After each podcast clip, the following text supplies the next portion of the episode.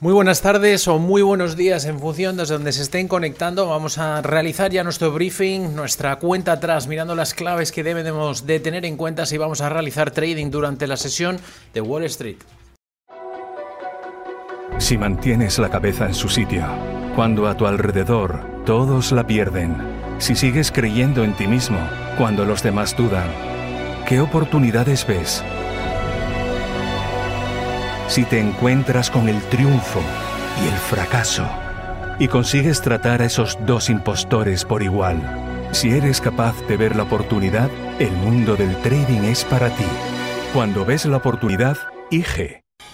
Bueno, mercados inversores que están digiriendo los datos que acabamos de conocer hace breves instantes concernientes a la referencia clave de precios de IPC de inflación de Estados Unidos no da tregua, sigue subiendo por encima al menos de la lectura esperada. Se esperaban el 8,1, ha salido en 8,2 y eso sí, ha dado un leve, ligero eh, retroceso desde el 8,3 que se registró en agosto. Está bajando la inflación, es la tercera lectura consecutiva de caídas, pero son caídas muy, muy, en este caso, muy ligeras, como estamos viendo. 0,4 sube la mensual, se esperaba un crecimiento del 0,2 y también la subyacente avanzando un 6,6 por encima del 6,5 esperados, 0,6 la mensual, avanzando por encima del 0 con 5%. No ha sido la única lectura, ya que también se ha publicado las peticiones de subsidio por desempleo. La lectura esta semana, 228.000, se esperaban 225.000, por lo tanto 3.000 por encima en este caso. Sin duda, esto deja prácticamente ya todo hecho a que la, para que la Reserva Federal Norteamericana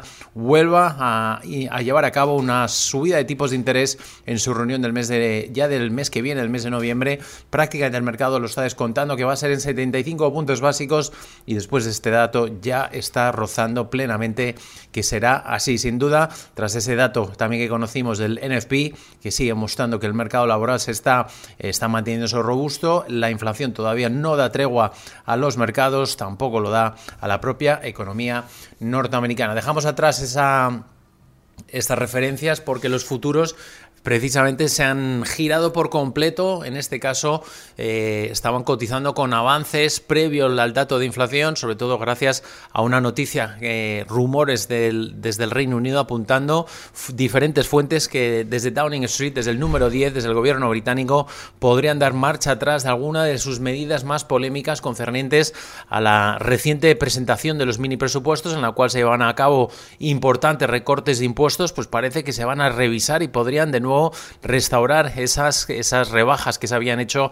a nivel impositivo, sobre todo el impuesto, en este caso, de, sociedades y también, eh, en este caso, también otra serie de líneas de impuestos que habían llevado a cabo en la presentación de eh, los mini presupuestos que tanto habían afectado, sin duda, no solamente a la libra esterlina, pero también al mercado de bonos británicos, que finalmente tuvo que intervenir de emergencia el Banco Central de Inglaterra. Todo ello está haciendo que los futuros, tras ese dato de la, del Reino Unido avanzarán, el dato de inflación lo ha borrado por completo, tenemos ya caídas del 1,7 para el S&P 500 y para el Dow Jones Industriales caídas del 1,06%, mientras el Nasdaq son más abultadas, 2,7% de caídas, están los 10.555 puntos. También nos fijamos porque ayer se publicaban eh, las actas de la última reunión precisamente de la Reserva Federal de Estados Unidos, unas actas que dejaron pocas, pocas pistas o pocos al menos noticias nuevas o titulares nuevos con respecto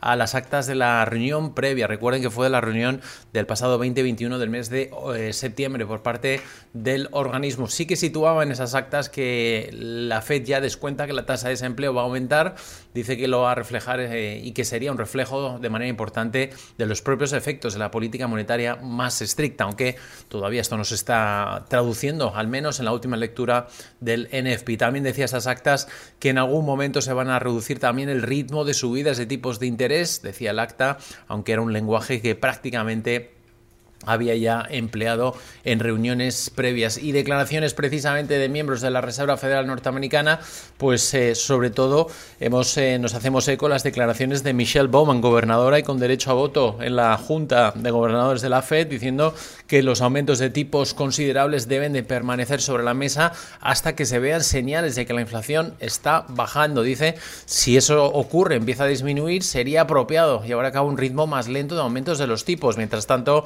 decía que los tipos de interés tienen que alcanzar un nivel restrictivo y permanecer ahí durante algún tiempo. Prácticamente en esa misma línea nos dejaban titulares Neil Kaskari, el presidente de la Fed de Minneapolis, diciendo que tienen que alcanzar seguramente la cuota, el rango del 4,5% para luego permanecer ahí durante algún tiempo mientras se vuelve a evaluar el estado y la evolución de la economía. Como ven, Estamos viendo cómo prácticamente los miembros de la Fed están alineados, los datos están acompañando, la inflación no da tregua, el NFP se mantiene robusto y va a permitir sin duda que la Reserva Federal de Estados Unidos pueda alcanzar esa nueva subida de tipos, sería la cuarta ya consecutiva en el caso de cumplirse de 75 puntos básicos. Estamos viendo ya cómo los swaps de la Fed de hecho están cotizando que alcanzará el 4,85% en marzo del 2023. Y ya la última clave, pues estamos ya de, de lleno en la temporada de resultados corporativos en Estados Unidos, Delta Airlines, la aerolínea norteamericana, subiendo cerca de un 4% de preapertura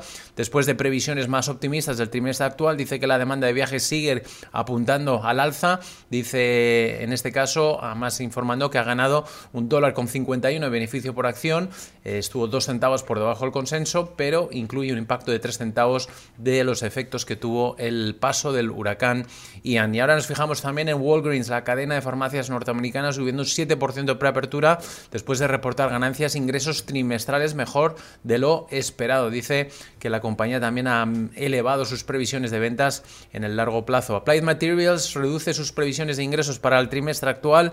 El fabricante de equipos de fabricación de chips dice que se ha visto afectado negativamente por las nuevas regulaciones norteamericanas que restringen las exportaciones a China. Estamos viendo cómo Applied Materials se deja un 2% de cara a la apertura norteamericana. Y ahora la compañía, en este caso de lencería norteamericana, Victoria's Secret, sube un 3% en preapertura después de que las ventas y ganancias del trimestre actual hayan alcanzado y superado las previsiones eh, propuestas por parte de los eh, analistas. Dice también que sus pronósticos son optimistas y hay que eh, ahora estaría pendientes para el jueves ante la reunión de los analistas inversores. Pendientes ahora de Red Dish, está subiendo un 1% en este caso después de que la firma, en este caso Cons Corporation, dice que está en conversaciones para comprar la unidad inalámbrica minorista de Dish Boost, Boost Mobile, según hemos podido conocer. Y por último, Coles, la cadena minorista norteamericana, sube más de un 2% en preapertura tras un informe del Wall Street Journal diciendo que el inversor activista, en este caso McCallum Advisors, está advirtiendo que, que, podría, que podría tener por delante eh, una situación más eh, complicada eh, para la minorista. Dice, está pidiendo el reemplazo de al menos tres directores después de que las conversaciones para vender la cadena minorista a principios de año no saliera adelante. Como decíamos, muchos movimientos a tener en cuenta. Ya estamos, recuerden, en plena temporada de resultados de Estados Unidos. Estamos viendo cómo los futuros norteamericanos están reaccionando a la baja ante un dato, eh, en este caso, más robusto del esperado o menos, mm, una menor caída de la esperada también del dato de inflación que deja ya camino libre para que la Fed vuelva a llevar a cabo una nueva subida de tipos de interés importante. No estamos viendo, no, no solamente está cayendo la renta variable, en, cambio tenemos ya la referencia del bono americano a 10 años, los rendimientos está otra vez en el 4% después del dato de inflación. Que tengan por delante una muy buena sesión de trading.